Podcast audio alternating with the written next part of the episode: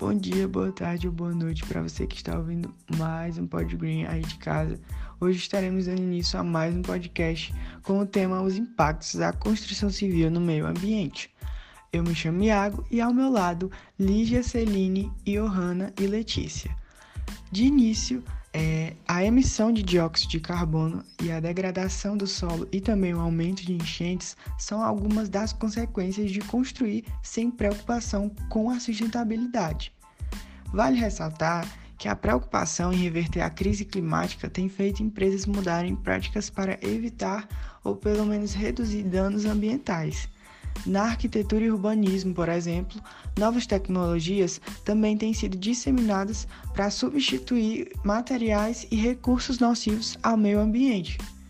Dessa forma, falar sobre as consequências das práticas construtivas atuais é importante para que os profissionais da área, as construtoras e também as pessoas que estão planejando uma construção residencial tenham cada um desses impactos em mente na hora de tomar decisões.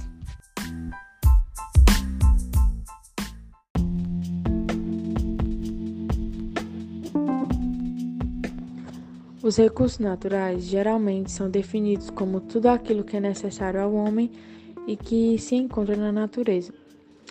Eles são classificados normalmente em dois tipos: os renováveis e os não renováveis. Os recursos naturais não renováveis, eles abrangem todos os elementos que são usados na atividade humana, naquelas atividades que necessitam da ação humana e que não têm a capacidade de renovação, temos o exemplo do alumínio, ferro, petróleo, ouro, estânio e muitos outros.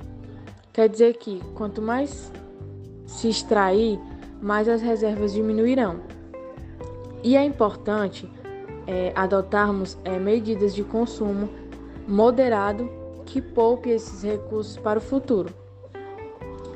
Já os recursos naturais renováveis, eles detêm a capacidade de renovação após serem utilizados pelo homem nas suas atividades no dia a dia. Os recursos é, têm como características as florestas, a água e o solo.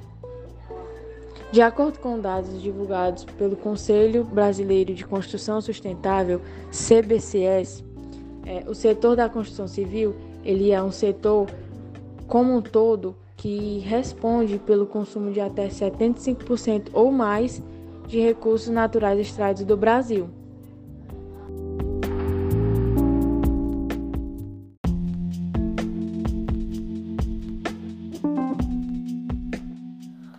Bom, assim, tem alguns impactos né, da construção civil, que é a destruição de áreas verdes, que isso ocorre quando não há preocupação com a preservação ambiental. A biodiversidade de uma certa região, ela pode ser muito impactada pela construção civil, mesmo quando tem aquelas obras licenciadas.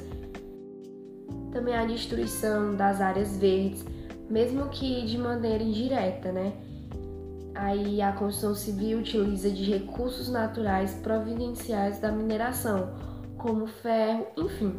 Outro ponto também é a poluição atmosfera, que acontece por conta da produção do cimento e do concreto, que é altamente poluente e libera dióxido de carbono. Esses dois gases são os principais do efeito estufa. Além do uso constante né, desses dois produtos, a construção civil, ela, quando não há preocupação com a sustentabilidade, a demanda de uma série de transporte de materiais, o que também contribui com o aumento da poluição. Outro ponto também é a geração de resíduos, que ocorre quando, quando a obra é feita sem os materiais sejam escolhidos, né, para minimizar os impactos ambientais, que o de resíduos é alto, né, em média de 120 kg de entulho por metro quadrado. É, embora esse que tem um lixo 99% né, possa ser reciclado, atualmente um, apenas uma pequena parcela dos resíduos solos das obras tem esses descartes né, nas grandes cidades brasileiras.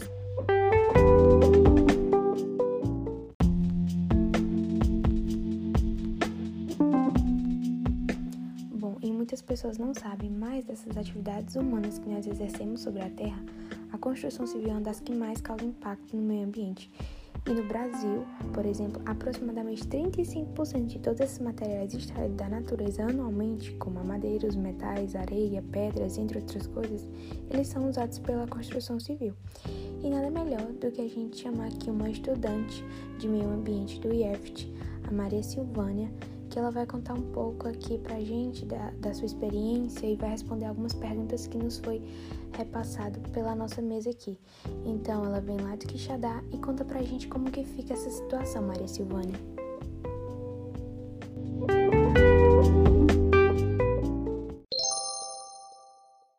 Olá, bom dia. Eu me chamo Maria Silvânia e estou atualmente cursando o curso técnico subsequente em meio ambiente no IF de Quixadá. Bom, a primeira pergunta é qual é o impacto do concreto no meio ambiente? Na minha opinião, o concreto agride o solo, impossibilitando da vegetação crescer da maneira correta.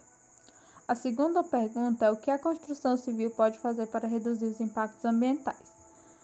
Bom, é procurar formas de formas sustentáveis, né, de fazer as construções procurar soluções viáveis para que não agrida tanto o meio ambiente, mas também podendo construir, não é? A terceira pergunta é quais a solução para os impactos causados pela construção civil? Bem, essa pergunta se liga com a segunda, né? É, a forma sustentável e procurar meios de não agredir tanto o meio ambiente. A quarta pergunta é: na sua opinião, quais são os principais impactos do meio ambiente? As queimadas, o desmatamento, os gases poluentes. E a quinta é: na sua opinião, qual a parte da produção da construção civil mais agride o meio ambiente? Também se liga à quarta pergunta, que é em relação ao desmatamento, às queimadas, à poluição do ar. Bom, é isso.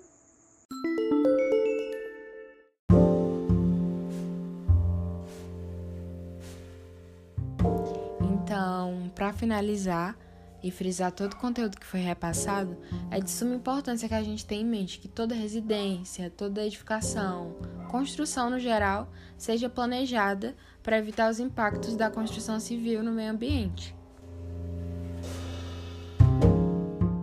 E é extremamente necessário que as empresas construtoras tenham uma certa cautela em relação ao planejamento da obra, é, também ao desmatamento, à poluição que elas têm uma base de série é, de objetivos sustentáveis para que isso minimize. Então é isso. Espero que tenham gostado e obrigado pela atenção.